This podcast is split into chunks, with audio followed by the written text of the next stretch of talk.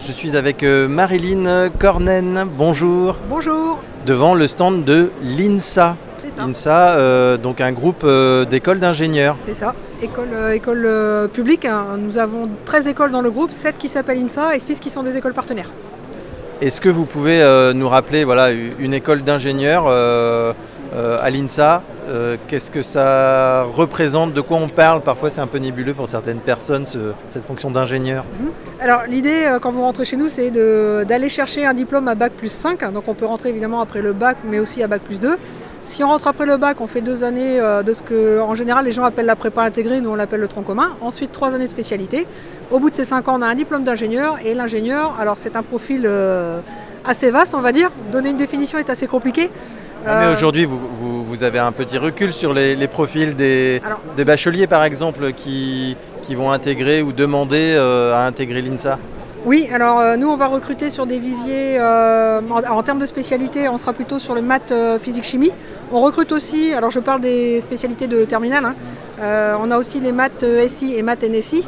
Alors il faut savoir que quand on rentre avec SI ou NSI, on a, euh, voilà, il va manquer un petit peu de programme de physique chimie, ce qui va demander un peu plus de travail personnel quand on arrivera euh, à l'INSA en, en tronc commun. Mais on recrute aussi sur ces filières-là sans problème.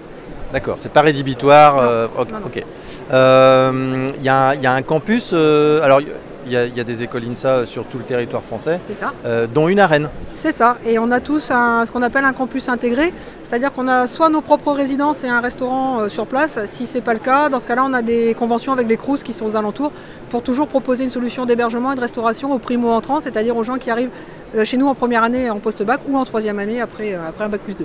D'accord. Le, le coût de l'étude, puisqu'on est un petit peu sur la vie étudiante, le logement, etc., le, le coût d'une année euh, à l'INSA, Alors pour Rennes, euh, alors pour, tous les, pour tout le groupe INSA, l'année coûte 601 euros très précisément, auquel il ne faut pas oublier de rajouter la CEVEC, la cotisation euh, que tous les étudiants payent quand ils arrivent dans le supérieur, ça c'est 95 euros. Alors ces 601 euros et ces 95 euros descendent à zéro si on est boursier. Ensuite à ça, il faut rajouter le coût de, on va dire, de la vie sur place, l'hébergement, la restauration.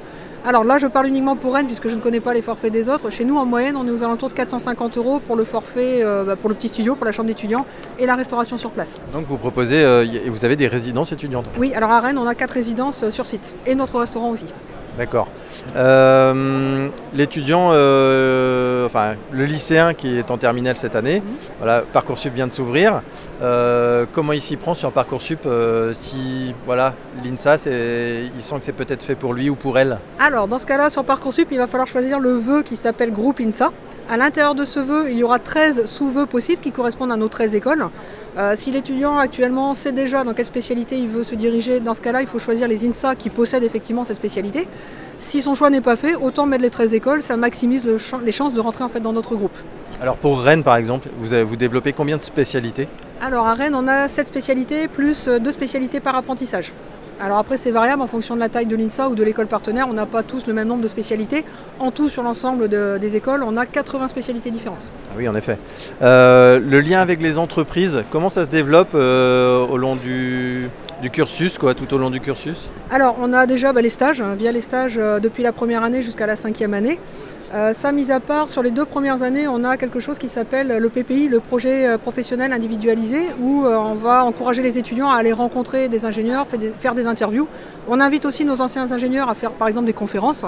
On a euh, des job dating, enfin plein de plein d'actions qui sont menées, et on a évidemment des partenaires aussi entreprises qui sont, qui peuvent être parrains de certaines promotions dans certaines, voilà, dans certaines spécialités.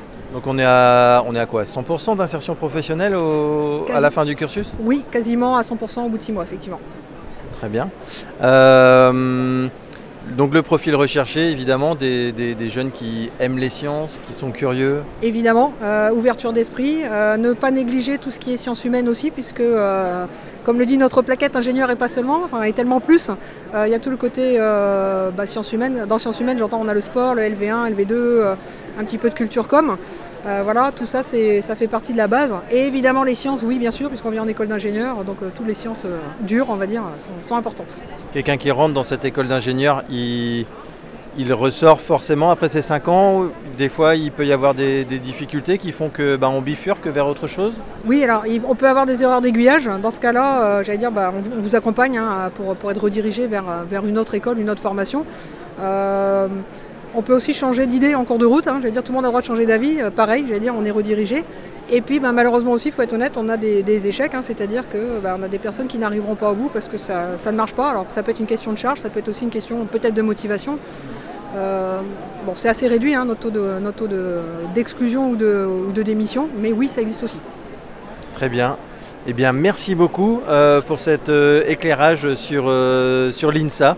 Euh, école d'ingénieurs. Euh, et donc en Bretagne, ça se passe à Rennes. C'est ça. Et eh bien écoutez, je vous en prie, c'était avec plaisir. Bonne fin de salon. Merci à vous aussi.